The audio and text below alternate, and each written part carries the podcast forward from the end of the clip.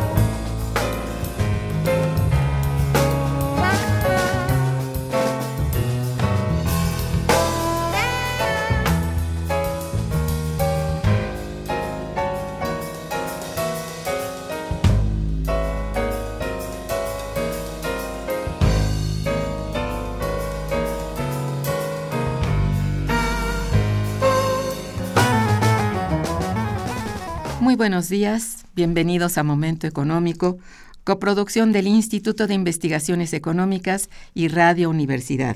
Les saluda Irma Manrique, investigadora del Instituto de Investigaciones Económicas, desde eh, las instalaciones de Radio Universidad. El tema que abordaremos el día de hoy es condiciones laborales de los jóvenes en México en un contexto de reforma laboral para ello contamos con la valiosa presencia de nuestra compañera y amiga, la maestra María de Jesús López Amador. Bienvenida, María de Jesús. Muchas gracias, doctora, por la invitación. Con la gusto. la dirección de correo electrónico para que nos manden sus mensajes es momento económico, una sola palabra, arroba unam.mx. También pueden escucharnos a través de la página de internet www.radiounam.unam.mx. De nuestra invitada.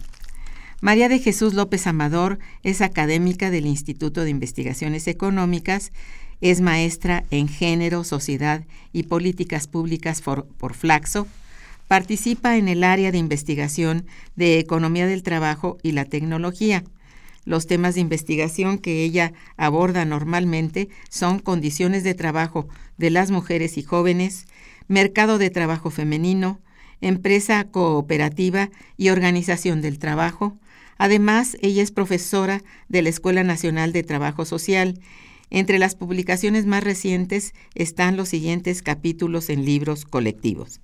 Remesas, Migración y Desarrollo de las Comunidades Indígenas, el caso de Puebla, Veracruz, Migración y Comunidades Indígenas, en Remesas, Migración y Comunidades Indígenas.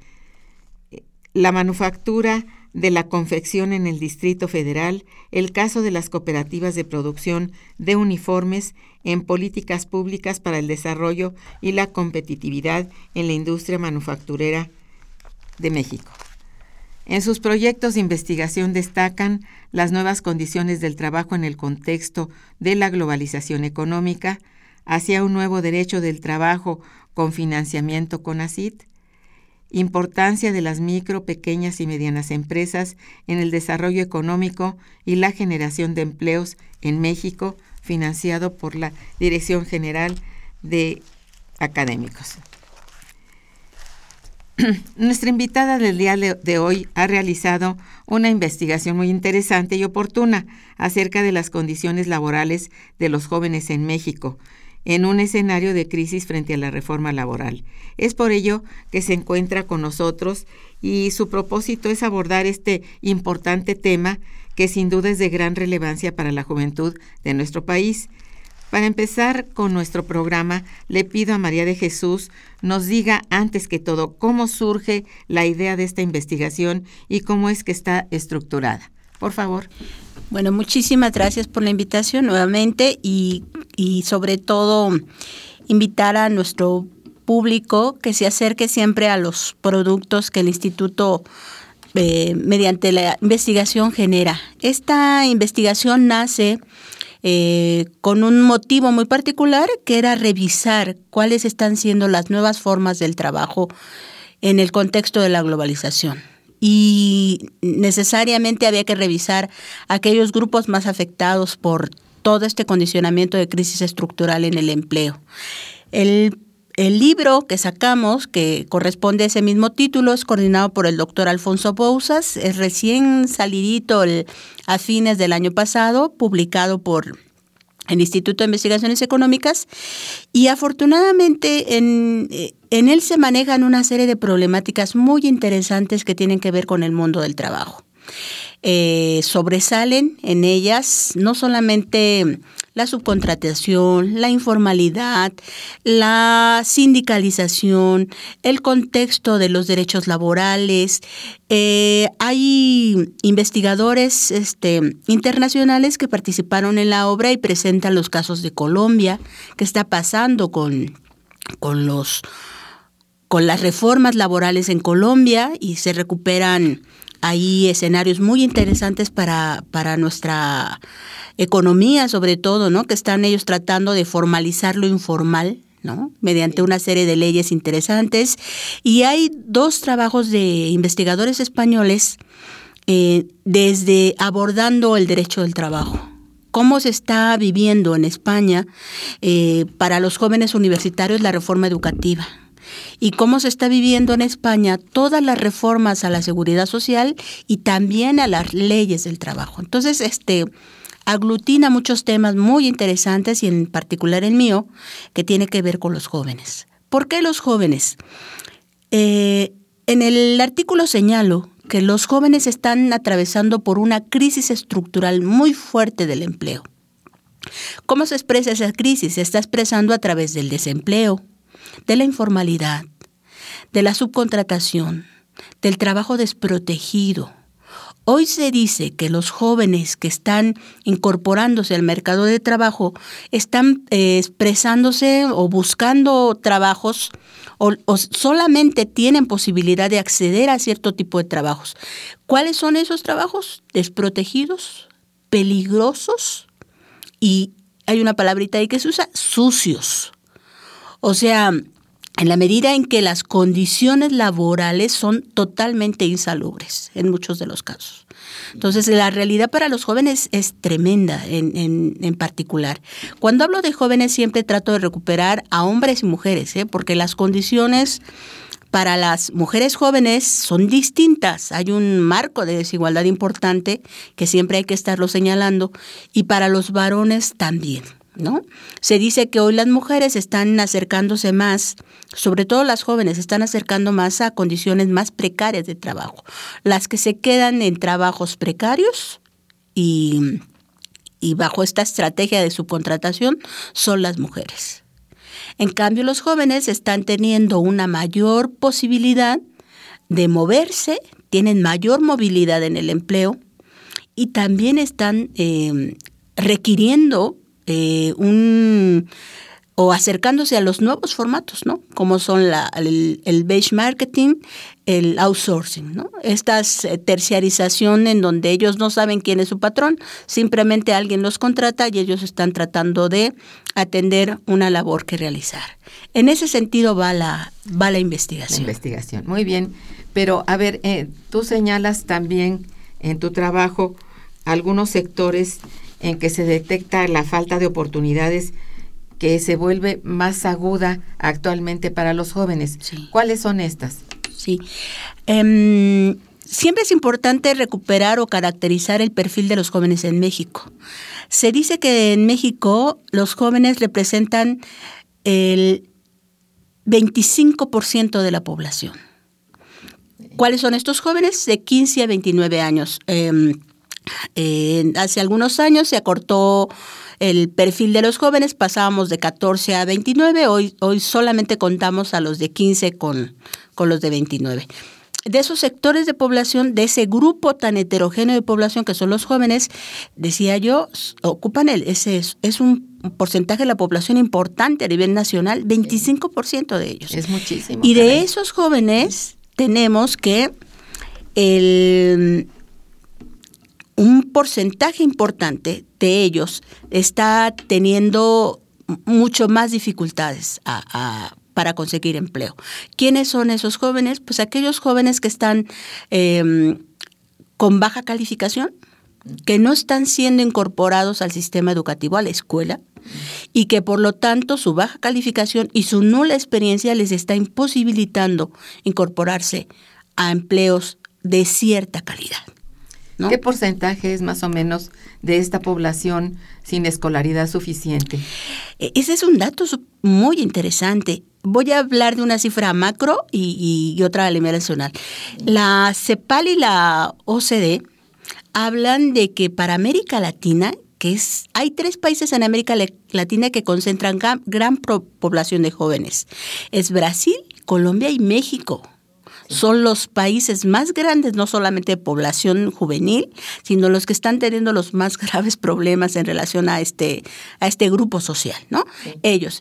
El, de ese porcentaje hablamos de que en los últimos 16 años, en América Latina los famosos ninis, esta población de jóvenes que no tiene eh, cabida en, el, en la escuela o que no están siendo incorporados al sistema educativo, ni tampoco al mercado de trabajo, así se les llama a estos, los que no están ni acá ni allá, abarcan más de 30 millones de jóvenes en América Latina. Es que es muchísimo. Muchísimo. Crecieron en menos de 20 años, crecieron 2 millones de jóvenes en esa situación. Y México pasó hace algunos años, este, el doctor Narro hablaba de 7 millones de jóvenes que estaban en esa condición. Hoy hablamos de 7.5 millones en esa condición. Qué rápido creció. Creció muy La rápido. proporción, lejos de reducirse, se va incrementando. Sí, eh, eh, pero ¿y en qué sectores se encuentran más posibilidades los jóvenes? De, en los que a llegan a encontrar Ah, eh, bueno. trabajo, sí. Bueno, este, hay em, el sector del mercado de trabajo, los, los sectores de actividad en los que más están incorporando los jóvenes es en el sector servicios. Como todo, sabemos que la reestructuración de la producción y las nuevas formas de organización del trabajo está llevando a que la industria vaya perdiendo un- una fuerza importante de trabajo ahí humano y se concentre en el sector servicios. ¿Cuáles son los servicios que concentran más a los jóvenes? Hablamos del comercio ambulante, hablamos de los servicios personales y hablamos también de algunos sectores de outsourcing o de estos call centers donde los jóvenes se están incorporando de manera importante, ¿no? Sí, y para este, para este tipo de, de colocación requieren poca escolaridad. Bueno, ¿cuál es la realidad de los jóvenes? Se dice que en México ha aumentado el número de años entre la población joven, ¿no? Pasamos eh, un promedio de 8 a 9 años de escolaridad. Sí. Eh, que ese es nuestro promedio nacional, ¿no? Tenemos 8 años de escolaridad. Entonces, los jóvenes salen con secundaria y algunos con menos de secundaria. Entonces, la, los, aquellos que pueden tener prepa o ya tienen algún un- algunos años de formación a nivel de profesional, este, de licenciatura, son también los que están teniendo muchas mejores posibilidades de insertarse en un empleo mejor remunerado y mejor calificado. Los que no, esto a mano de obra descalificada, que solamente tienen algunos años de primaria y poca experiencia en, en el plano laboral, pues tienen de incorporarse al sector de la construcción, de la manufactura y también en este sector de la informalidad, fundamentalmente. Bueno, pero es que es muchísima la población que queda fuera, fuera de las dos Excluidos, posibilidades, sí, de excluidos. estudiar y de trabajar. Eh, Entonces, pienso que probablemente el, cálculo que se hace es bajo con relación a lo que está sucediendo y que, bueno, la informalidad recibe con los brazos abiertos, por decirlo de algún modo, a toda esta población sin suficiente eh, conocimiento o calificación y también sin posibilidades de empleo.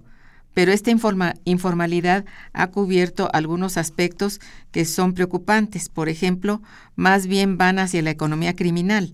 Y esto es muy delicado porque se dice que el bono demográfico de México lo está aprovechando más el narcotráfico que cualquier otro sector productivo. Que la economía. Así es. Entonces esto es eh, sumamente alarmante. Digamos que el, el, hecho de que exista esta realidad no quiere decir que el problema es, bueno, así ni modo, no.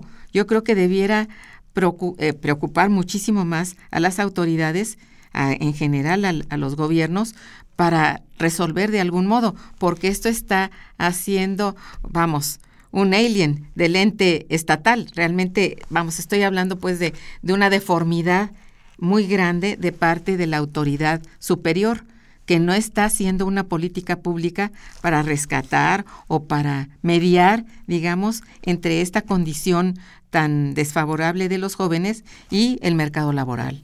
¿No es cierto? Sí, encontramos este algunos trabajos y por ahí cito en el en el artículo varios eh, eh, varios de ellos. Uno de ellos es el de la Organización Internacional de Trabajo, siempre saca anualmente las tendencias de, laborales de los jóvenes y en estas tendencias marca tres importantes. Dice, los jóvenes son los que se están concentrando más en sectores pauperizados y de pobreza. Importantísimo, las cifras de jóvenes en pobreza son tremendas. Segunda tendencia, el sector que más absorbe a la población juvenil sigue siendo la informalidad. Por ahí hay un autor, este, mm, brasileño que dice Antunes, dice el 50% de los nuevos trabajos se crean en la informalidad. Ciertamente. Importantísimo. Y una tercera tendencia, que estas esferas que en algún momento este, permitían la identificación, la generación de identidad, la mm, reproducción social y la movilidad, como era la escuela y el trabajo, ya no están funcionando, ya no están articuladas, están en crisis también. Entonces, eso está llevando a que los jóvenes tengan varios horizontes laborales, que también lo tocó en el, en el libro.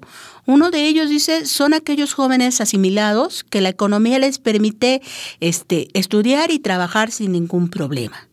Pero va a haber otro horizonte para estos jóvenes que es el narcotráfico. Eh, lo que estaba diciendo. Y entonces, una cifra tentativa, porque no hay quien contabilice eso, ¿no? Se especula un poco en, en ese sentido. Se hablaba de más de 70 mil jóvenes recuperados por el narcotráfico. Esa es una cifra que eh, señaló por ahí la CONAPRED, de la, esta Comisión Nacional para Prevenir la Discriminación, hablaban de 70 mil jóvenes capturados por el narcotráfico. Ese, ese, bono Se gana bien, ¿sí? Se, de todas maneras es un trabajo peligroso, inseguro, pero se gana bien por un rato. ¿Qué vale con ello? Pues la vida. Y, el, y el transgredir a la sociedad con, con, un porcentaje importante de inseguridad social. ¿no? Ciertamente. Bien, vamos a hacer un breve puente musical y regresaremos. Quédense con nosotros. Está escuchando Momento Económico.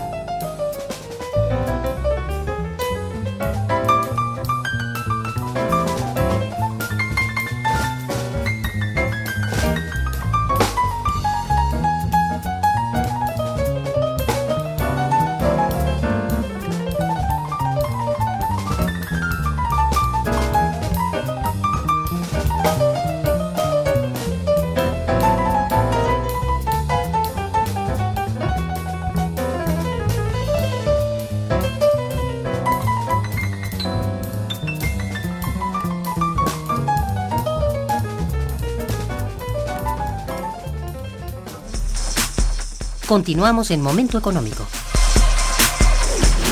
Desde tu punto de vista, María de Jesús, ¿cuál es el resultado, bueno, así lo más, eh, digamos, breve que puedas en cuanto al de la crisis económica, de la reforma laboral y del empleo formal para los jóvenes? ¿Cuál sería eh, el resultado de todo este, que es una amalgama bastante difícil y cruenta, ¿no? Crisis, Sí.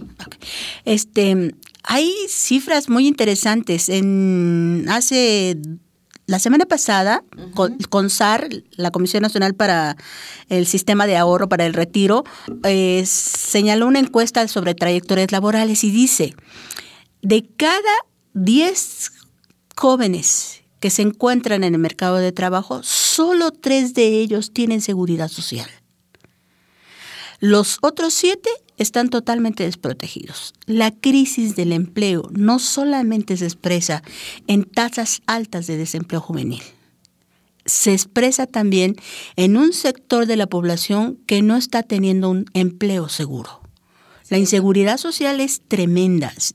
Todos los jóvenes entrevistados, o un porcentaje importante de ellos en esta encuesta, decía que necesitan la seguridad social. Pero hoy las formas de contratación y de negociación para obtener un trabajo varían mucho. ¿Qué está pasando ahí?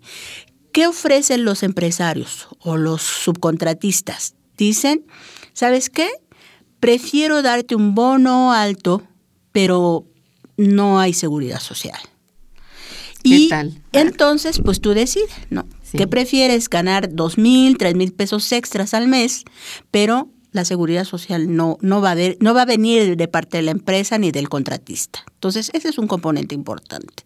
Y la otra es, bueno, ¿qué prefieres? ¿Salario alto o seguridad social? Y se prefiere, la se, se prefiere el salario alto. Entonces, eso también son las, las nuevas condiciones con las que se están enfrentando los jóvenes a la hora de negociación, de, de la negociación por un contrato. Un contrato que no, en la mayoría de los casos, los jóvenes, eh, cerca de un 70% de ellos tendrán contrato. Hay un 30% de esos jóvenes que no tienen contrato laboral ni seguridad social, ¿no? Entonces, esa es un- una primera mm, disyuntiva de entre la crisis del empleo, entre la reforma laboral y este y el contexto de los jóvenes.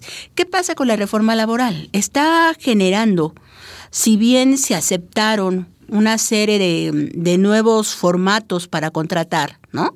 Entre ellos el outsourcing, que es esto tiene que ver con la subcontratación, también este eh, ponían en, en estos nuevos formatos, pues el contrato por experiencia, el contrato para capacitación, este contrato por horas o por cuenta propia y este y hablaba del, del contrato tradicional, ¿no? Que, que les da estabilidad un poco más a los trabajadores.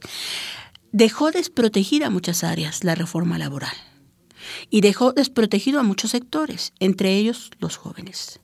No solamente por estas nuevas formas de contratación, sino porque al interior de, esos de ese sector en particular, este, están condicionados por las empresas que los contratan a reducir las condiciones eh, contractuales y entre ellas decíamos la seguridad social, fundamentalmente. Y, y bueno, ¿qué alternativas piensas que, que tendrían los jóvenes de nuestro país frente a este escenario tan desolador? Porque francamente están eh, a, la, a merced del que lo contrata. Sea subcontratación o contratación directa, que creo que no existe ya, están a merced de lo que le ofrezcan. En este caso, dices tú, prefieren un salario más alto, pero ¿cómo no? Si el salario, vamos, eh, que de entrada es bajísimo, es francamente indigno, ¿verdad? No, no alcanza para nada. Entonces, ¿qué es lo primero que piensa cualquier persona a esa edad? Bueno, mejor tener dinero. No están pensando en enfermarse, no están pensando en tener seguridad social, aunque ya más, un poquito más adelante la empiezan a requerir por las formas que tengan de vida, porque se casen o tengan hijos, etcétera, y entonces es muy importante la seguridad social. Ahora, hay un programa que acaba de establecer este gobierno acerca de seguridad para los estudiantes, ¿te recuerdas? Sí. Que todo estudiante puede solicitar eh, Su ingreso al su IMSS. ingreso al, al IMSS. Ujú. Bueno, esto se pierde cuando entran a trabajar, Claro, se pierde. Sí. La Entonces, condición eh, de estudiante es una y ya Eh, como trabajador es, es otra. otra. Y si es trabajador y estudiante, Tendría esa... do- eh, bueno, está asegurado simplemente por el IMSS. Hay una condición que lo protege en ambos, en ambos sentidos, ¿no? ajá, pero sería cosa de tener ambas, digamos, pues ambas ventajas, por decir. Si el trabajo no le da la seguridad social, lo la tiene vía, la escuela, sí, vía la escuela. Pero está tan difícil el ser estudiante. Y trabajar. Como tener un empleo. Sí, sí, está, es, pues la alternativa es poco feliz, es decir, no da ninguna, vamos, certidumbre este, al, a los jóvenes en este país de ninguna manera. De ninguna manera. De cada mil empleos que se generan, eso también salió hace poco en, en las noticias, decía, de cada mil empleos que se generan, este, el 80% son de salario mínimo. Nada. O sea, no hay empleos arriba del salario mínimo. La mayoría de nuevos empleos que están generando se van con este rasero del salario mínimo. Y nadie vive con un dólar ni con dólares a la semana, ¿no? Tiene que de alguna manera compensar, no sé, teniendo más de un empleo entre la formalidad y la informalidad, algo así, ¿no? Sí. Es muy duro. Y pensar que además lo más que lo que puede pretender son cuatro y medio salarios que tampoco resuelven una vida, ¿eh? decir, cuatro y medio salarios es para una persona calificada, este, bueno, todas las condiciones, debe cumplir las condiciones más eh, altas para solicitar un empleo. Sí, ¿eh? y un salario de ese nivel. Sí. Un salario de ese nivel, pero vete a ver, digo, en general, si tengan también prestaciones, creo que no. Entonces, no, hay prestaciones y tampoco están incorporándose al sistema para el retiro. Les preocupa poco asegurar su, su, su jubilación, que también eso es lo que tienen hoy los contratos colectivos. No hay este no habrá ya. No habrá ya un sistema de seguridad social que reemplace en ese sentido y proteja a los trabajadores cuando se, se retiren del trabajo. Y los jóvenes no están pensando El futuro está francamente incierto, como te decía al principio. Es bueno, un futuro como que dices, bueno, me voy a, ahora sí como decíamos por ahí, me voy para Mérida. Digo, ¿para dónde vas con eso? La migración se ve alentadísima, sobre todo cuando el joven tiene ya cierto grado de calificación. Y esto es una salida sumamente peligrosa para el país. Sí, porque sus recursos más calificados, su capital más calificado es. el que emigra. es el que emigra. Es decir, ese famoso bono demográfico se ha ya demeritado bastante con la migración y, un tanto más con la mm, puerta falsa del narcotráfico. Entonces, bueno. Mm. Hay una tendencia muy particular hoy y creo que para la mayoría de los países de América Latina y principalmente para México, están, le están eh, apostando al trabajo por cuenta propia, al emprendedurismo. Entonces hoy son, están invitando a los jóvenes a que formen su propia empresa, su negocio, sean creativos y sean ellos a través de esos pequeños préstamos que da la Secretaría de Economía, este, alguna capacitación para generar proyectos por parte de, esta misma Secretaría o de la Secretaría del Trabajo, de generar su trabajo por cuenta propia, ¿no? Autoemplearse, generar su empresa. Sabemos que en México este, las condiciones para generar empresas tampoco son lo más pues, redituables posibles y tampoco están en bandeja de plata para nadie. Entonces, habrá que ver de ese escenario de que le prometen a los jóvenes qué se hace, ¿no? Un Estado que se ha retirado de tutelar las condiciones laborales es un Estado que está dejando a su población sin protección. Así es. Esa es una cosa, una verdad tan grande y tan dolorosa que, bueno, de verdad no se ve claramente qué cosa está haciendo este gobierno o los gobiernos actuales de México para solucionar un poco, para aminorar, digamos, las graves dificultades que tienen las nuevas generaciones. Son muy grandes y, y, nadie puede pedirles tampoco que solucionen con alta ética y con, este, con sus propias fuerzas una cosa que los lleva a las microempresas que no tienen tampoco aliento, estímulo por parte del financiamiento este, gubernamental, no tienen tampoco quien los capacite. Sí, un soporte de infraestructura importante, de financiamiento es importante. Nada, el financiamiento es básico. Si este no lo tienen, bueno, todo lo demás sale como, este, como secundario, aunque es necesario también, ¿no? Entonces, es difícil, pues, em, ver que el gobierno actualmente, por lo menos hasta lo que tenemos eh, hoy, no está viendo, no, no hay una política pública bien armada de estrategias para toda esta juventud. No, en, con Calderón recordarán usted este que se armó este programa del primer empleo, ¿no? Sí. Se ayudaba a las empresas con una carga de la seguridad social, un año de no pagar seguridad social con tal de que generara nuevos empleos para jóvenes. No, no hay, no hay datos donde se pueda evaluar ese programa porque simplemente no se dio, ¿no? Es un componente importante. Y hoy se está atacando vía eh, micro, pequeñas y medianas empresas. Financiar a las micro mediante la o impulsando que estas obtengan el financiamiento, pero que generen condicionadamente nuevo empleo. Entonces, sí es cierto, las, estas eh, empresas en particular generan un buen porcentaje del empleo, pero volvemos a lo mismo, las empresas se ven eh, vulnerables ante la carga impositiva de la seguridad social. Exactamente. Entonces, eso también. Eso y también que de los impuestos. no tiene ningún estímulo por parte del gobierno ni a través del, del fisco, la tributación. Tienen demasiados requisitos que cumplir. Se sienten ya una vez este, dentro del compromiso completamente eh, vulnerables, como dices tú, porque no hay apoyo. El financiamiento es por parte de una banca que ni siquiera es sensible a lo que sucede en México, es sensible a la redituabilidad, pero no al apoyo a estas micro y pequeñas. ¿Créditos son, productivos? No, nada de esto. Entonces, está por demás decir que lo poco que había de la banca mixta está quedando en cero. Sí. Porque además los dos o tres que quedan vivas, pues son de segundo piso. Y a decir, bueno, al decir segundo piso, no actúan directamente con los eh, digamos, los futuros deudores. No se atreven a, prestar por ahí. Entonces, están demasiado requisitados los préstamos.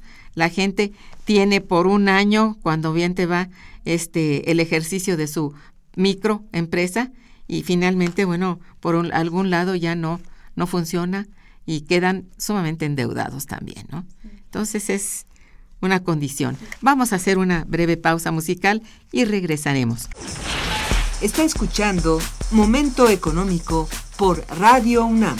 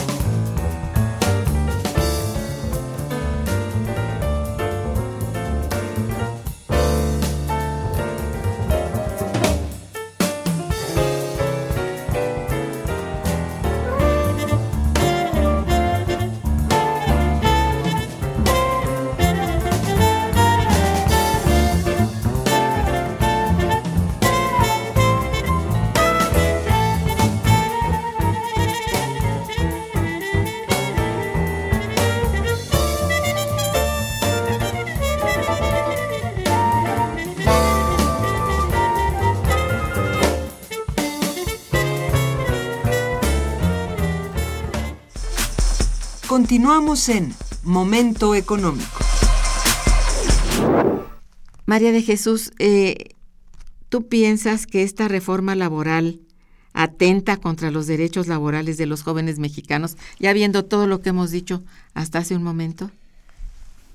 Eh, habría que eh, pensarlo en varios planos, ¿no? Eh, sí se reconocieron derechos laborales importantes. En 2011 se reconoce el trabajo como un derecho y se ha empezado a hablar en este nuevo lenguaje o discurso de los objetivos para el desarrollo sustentable de los derechos económicos, sociales, políticos, ambientales, culturales de una sociedad en particular, ¿no? O, para, o que deben de tener todas las sociedades. La reforma laboral eh, fortaleció ciertas cosas, ciertos eh, planos del trabajo importantes, ¿no? ¿Como cuáles? En el caso de las mujeres, en el caso de las condiciones que se exigían para las mujeres incorporarse al mercado, al, a los empleos, en el de los em, estos em, días que se designan a las mujeres para dedicarse a la crianza de los hijos, a los cuidados en cuanto a condiciones de salud también de los pequeños, hubo cosas que se reconocieron que muy pocas empresas tenían en la práctica. ¿no?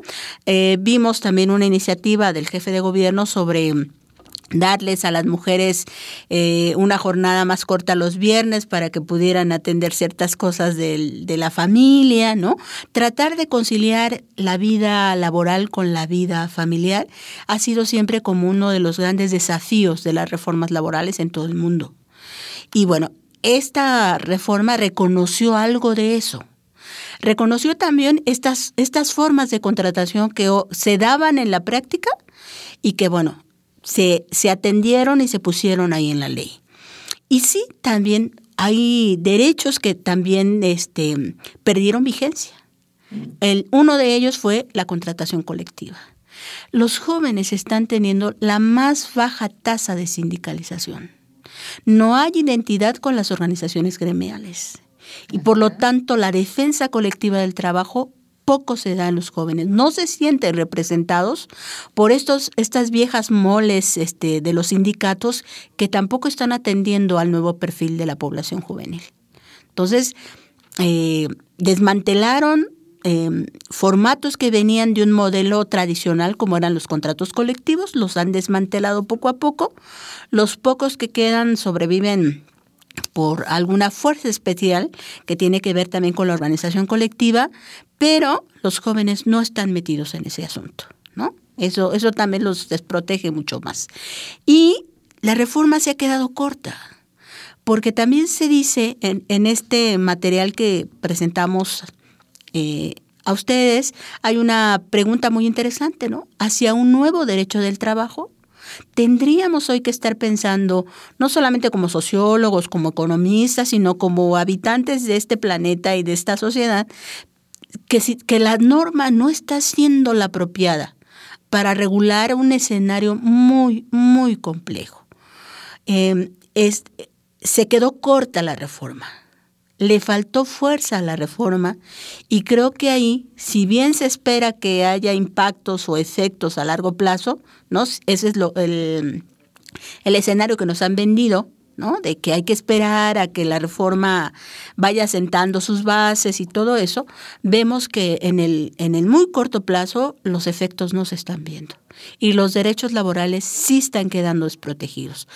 En otros trabajos se apunta que la reforma se recargó en los trabajadores y hoy cualquier trabajador que sufre despido, que, que lo liquidan, los costos laborales se recargan en el trabajador, cosa que no pasaba anteriormente, ¿no? Entonces eso, es, eso también ha pasado ya. Mira, en mucho yo creo, no sé qué opinas tú, que esta reforma laboral ha eh, estimulado, más que estimulado, desestimulado, este, esa relación, ese vínculo asociativo. Sí, claro. Digamos, las formas de, subcontratación van hacia allá. Hacia lo individual. A lo individual. Incluso eso de que vete a trabajar a tu casa y por computadora me mandas el trabajo y por banco te pago lo que sea, ha perdido vigencia ese vínculo y ese interés también del trabajador por asociarse con sus eh, pares, digamos. Ya nadie tiene interés en eso. Es más, no está en el espíritu de la juventud esto. Parece que todo atenta a ese, esa desvinculación, empezando por toda la innovación tecnológica que va individualizando la actuación. Es decir, el uso de, de, no sé, de teléfonos celulares y de redes y qué sé yo. Esto ya lo separa, aparentemente son redes sociales, pero son redes que no socializan. No, no veo yo cómo socializan si no es a través de, de, estar mandando mensajes y mensajes y tecleando y tecleando y todo el entorno. Los aísla. Es, es una isla, ¿verdad? Cada individuo es una isla. Entonces, todo va en favor de que ya no existan formas de asociación, ya no exista el, la voz de voz a voz con, con, con los jóvenes, con los trabajadores, digamos, sobre todo los más jóvenes que no vivieron la época sindical, ni siquiera les mueve o los, em, los motiva para organizarse, sí, que digan no como antes que la lucha sindical. Ven en esto mm, de veras todo lo que ha sucedido desgraciadamente en términos de, de los sindicatos, que es un grupo de pura este, corrupción.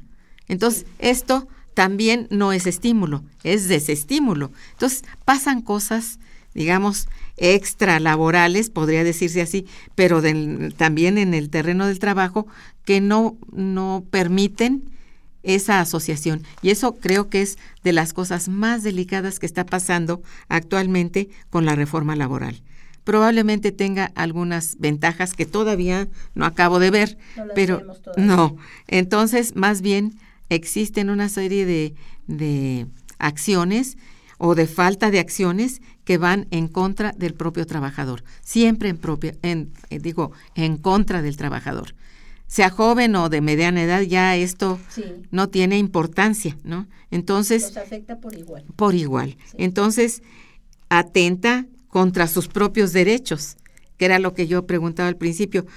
La reforma atenta contra los derechos, pero por supuesto, porque ni siquiera los reconocen. La mayoría de las personas no sabe sus propios derechos porque ni siquiera conoce los primeros artículos de la Constitución Política de los Estados Unidos Mexicanos, que habla de derechos, pero también habla, habla de obligaciones que nadie quiere, quiere tampoco asumir. Entonces es ahí una de, descomposición total que no acaba de ser tampoco el contexto para que los jóvenes tengan ni, bueno, ni ejemplos, ni memoria, ni nada que los lleve a cambiar el estatus. Sí. ¿Cómo ves tú esto? Sí, hay un, un enfoque sociológico muy interesante que están hablando de esta nueva generación de los millenniums, ¿no? Este, de estos jóvenes que, que trabajan por cuenta propia, que son, se mueven en un mercado libre del trabajo, ¿no? Donde hay trabajo, me pagan bien, hay proyectos, ahí me incorporo, donde la tecnología me libra de desplazarme y puedo trabajar desde mi casa, pues yo no tengo ningún problema, mando mi trabajo. Este, esas, esos nuevos formatos del empleo eh, están siendo, son muy atractivos para los jóvenes. Y eso también los limita en esta socialización de la que daba cuenta usted, ¿no? Ah, que no les permite socializar. Se mantienen aislados. Es más, odian hacerlo. y odian hacerlo. Ah, hemos llegado a un punto en que entre lo que se echó a perder, digamos, se corrompió en el camino, no hay tampoco ningún estímulo para, bueno, eh, buscar una nueva, forma de asociación. No, eh, al contrario, se estorba muchísimo, muchísimo. Y bueno, si la concentración de las de, de los ciudadanos de, de, todo el mundo es a estar en metrópolis, nadie quiere, por supuesto, moverse de donde está. Esto, bueno, es que la nueva vida es dificilísima y, y, atenta contra los propios derechos del trabajador. ¿eh?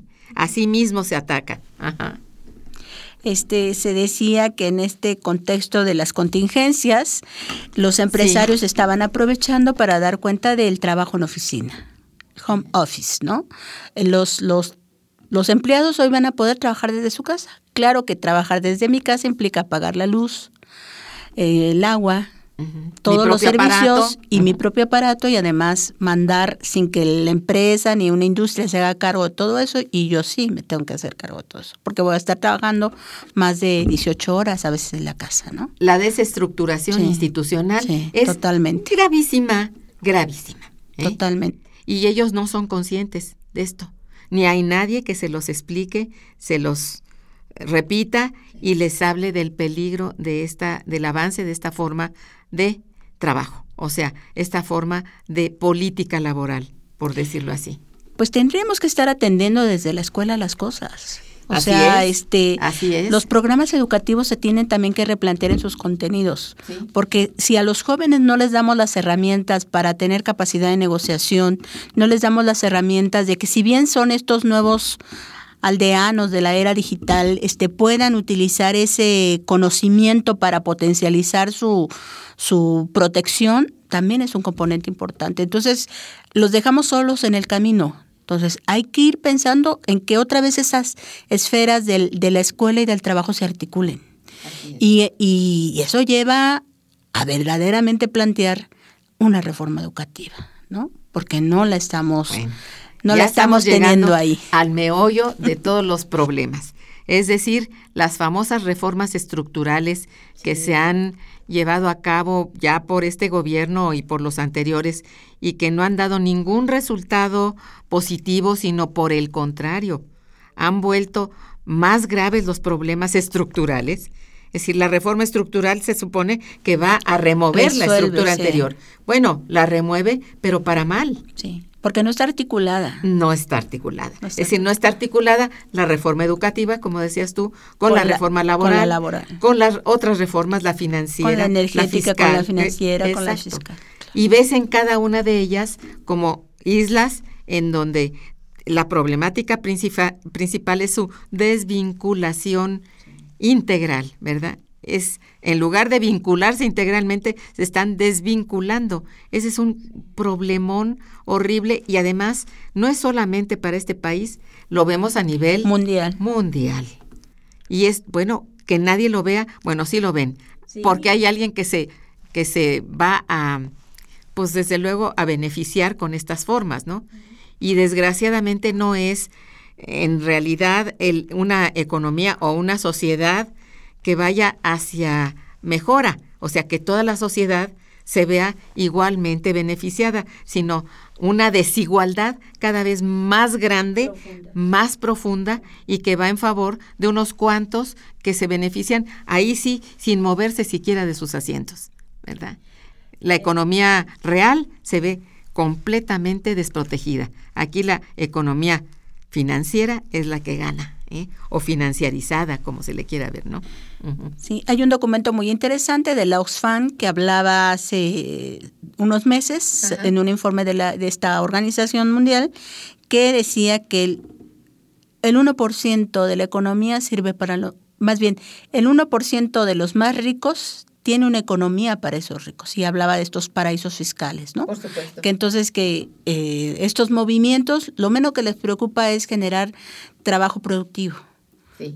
es, se genera riqueza para especular, se generan movimientos financieros para especular y es otro tipo de, de riqueza la que se está generando y se está concentrando en muy poquitas manos. Así es. Vamos a un puente musical y regresamos.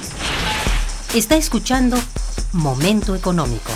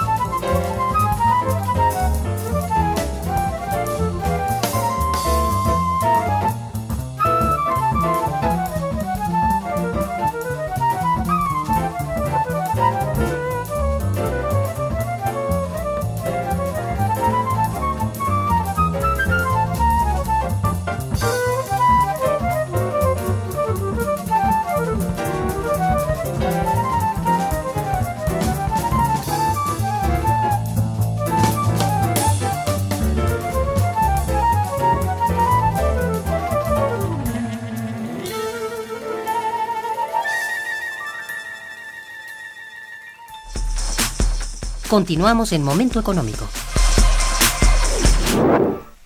Eh, bueno, eh, viendo todo toda esta problemática, me gustaría escuchar tus principales conclusiones al respecto de toda esta temática. Bueno, este es un trabajo que invita a, generar más preguntas mucho más interrogantes para profundizar en la investigación. Es un trabajo que también invita a ver el, marco multiactoral de aquellos eh, que deben de tomar las decisiones precisas para solucionar las cosas, ¿no? Entonces hoy no podemos ver la, la política laboral solamente con dos actores, ¿no? Los empresarios y los y el Estado o, los empresarios, el Estado y los trabajadores. Hay un sinfín de actores que tienen que estar este, participando en ese, en ese escenario del mercado de trabajo y de, la, y de las reformas estructurales, como se mencionaba. Y hay un, un tercer elemento que tiene que ver con qué hacer con esta población, que es una fuerza de trabajo rica, potencialmente rica para una sociedad.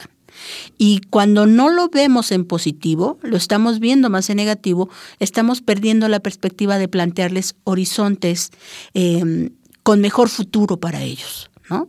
Entonces, ya decíamos, se tiene que reforzar la escuela, se tiene que reforzar este, las leyes que regulan el trabajo, se tiene que considerar estos nuevos espacios como la informalidad y, irlos transitando a mejores condiciones de empleo y estabilidad. Se tiene que ir viendo el escenario con, en toda su multidimensionalidad y creo que eso este, implica eh, cuestionarnos todos y ver la posibilidad de la participación de todos también.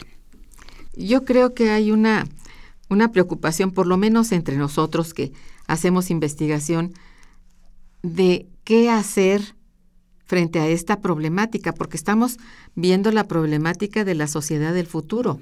Sí. Con los jóvenes. Con los jóvenes. Y están, los vemos completamente desprotegidos. No tienen los instrumentos, no los poseen por toda esta falla que estamos hablando de, de que el propio Estado se ha retirado de actuar, se ha retirado de financiar la actividad económica, se ha retirado de controlar, de supervisar que todo aquello que viene de fuera, bueno, tenga un sentido para este país. No se ve. Y esto no sé si, si sucede en todas partes, pero aquí en México es muy notable esa eh, ese abandono por parte de eh, los gobiernos actuales para ver por su población. Como que esto no importa si ya una vez que ya cumpla yo mi sexenio, me voy de aquí y quizá me voy a otro lugar, cuando en todas partes del mundo se están viendo fenómenos iguales y hasta más graves, en donde ya se ven los atisbos de mucha violencia. Si hacemos por ejemplo, caso de lo que está pasando en Francia, en Alemania. En Francia, por ejemplo, los jóvenes están realmente demandando atención, una verdadera reforma educativa y laboral, porque ven al horizonte nada, ¿eh? no ven claro qué es lo que van a hacer o cómo van a resolver sus vidas. Esto no puede ser.